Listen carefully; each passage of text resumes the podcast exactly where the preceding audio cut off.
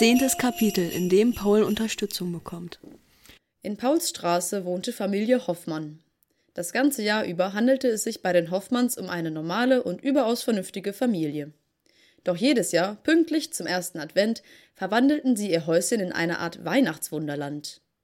In den Vorgarten stellten sie geflochtene Rentiere mit weißem Glitzerschnee, auf dem Balkon hängten sie Lichterketten und an der Tür einen riesigen Tannenkranz mit einer großen roten Schleife.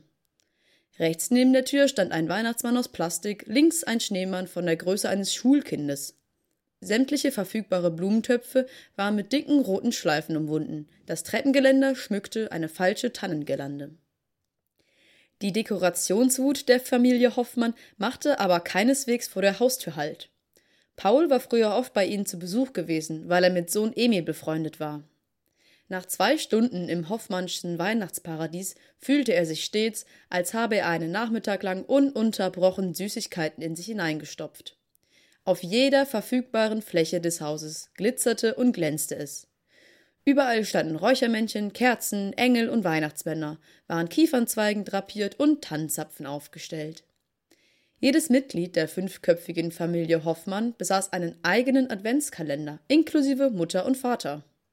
An roten Schnüren hingen dicke, gefüllte goldene Beutel mit Süßigkeiten, und Paul wunderte sich nicht, dass Familie Hoffmann das war, was Frieda in ihrer Menschenfreundlichkeit als etwas rundlicher bezeichnete. Obwohl der Weihnachtswahn wohl ursprünglich auf Frau Hoffmann zurückging, hatte er im Laufe der Jahre die gesamte Familie erfasst. Und selbst die drei Kinder wetteiferten darum, wer sein Zimmer mit den schönsten, selbstgebastelten Transparentsternen und Strohengeln ausstattete. Für Paul bestand also überhaupt kein Zweifel, dass die Hoffmanns genau die richtigen waren, um ihn in seinem Bemühen um etwas Weihnachtsstimmung in der Schule zu unterstützen. Frau Hoffmann öffnete ihm die Tür mit roten Wangen und strahlte, als sie ihn sah. Paul, komm rein, rief sie. Emil, Paul ist da. Emil kam in den Flur gepoltert, und Paul stellte fest, dass er seit ihrem letzten Treffen um mindestens zehn Zentimeter gewachsen und jetzt deutlich größer war als Paul. Paul, rief er. cool.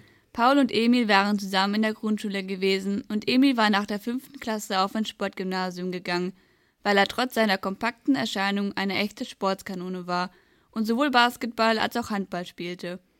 Manchmal trafen sie sich auch jetzt noch, aber Emil hatte so oft Training, dass kaum Zeit übrig blieb.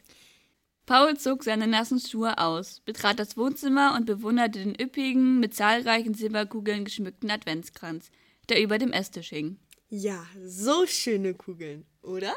seufzte Frau Hoffmann. Ich konnte nicht widerstehen. Frau Hoffmann betreute im wirklichen Leben Computersysteme in einer Bank, und Paul vermutete, dass es dort elf Monate lang so glanzlos zuging, dass sie im zwölften dringend einen Ausgleich brauchte. Nachdem Frau Hoffmann ihn mit Zimtsternen und Kakao versorgt hatte, kam Paul zum Grund seines Besuchs. Er schilderte die Frieda-Krise. Diese hartherzige Person. Kommentierte Frau Hoffmann das Verhalten von Friedas Lehrerin. Und die Lukas-Krise, Voll krass. sagte Emil und berichtete, dass er nunmehr beschlossen habe, seine obercoole Klasse in Weihnachtsstimmung zu versetzen, und um das zu tun, würde er mit der Dekoration beginnen. Und da ich sowas zu Hause nicht habe, hatte ich gehofft, Sie würden mir vielleicht aushelfen. Ich gehe auch ganz vorsichtig damit um. Wie er es gehofft hatte, war Frau Hoffmann von der Idee ganz begeistert. Ja, sie bot ihm sogar an, am nächsten Tag vor der Schule mit ihm in sein Klassenzimmer zu kommen, um ihm zu helfen, Das ist allerdings sehr früh. sagte Paul. Einen Moment verfielen sie in gedankenvolles Schweigen. Dann sagte Emil, Wie wär's, wenn wir jetzt vorbeigehen und dem Hausmeister eine Packung Lebkuchen in die Hand drücken, damit er uns den Klassenraum aufmacht? Wenn er hört, worum es geht, ist er bestimmt einverstanden.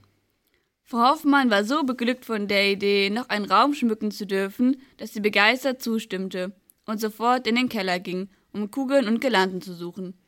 Sie mussten dreimal laufen, so viele Tüten und Kästen kamen zusammen. Nur wenig später saßen sie im Auto und fuhren Richtung Schule. Nachdem der Hausmeister ihn widerwillig aufgeschlossen hatte, stellte Frau Hoffmann sich in die Mitte des Klassenzimmers und inspizierte den Raum mit dem Blick eines Generals, der eine wichtige Schlacht zu gewinnen hatte. Dann begann sie zu arbeiten.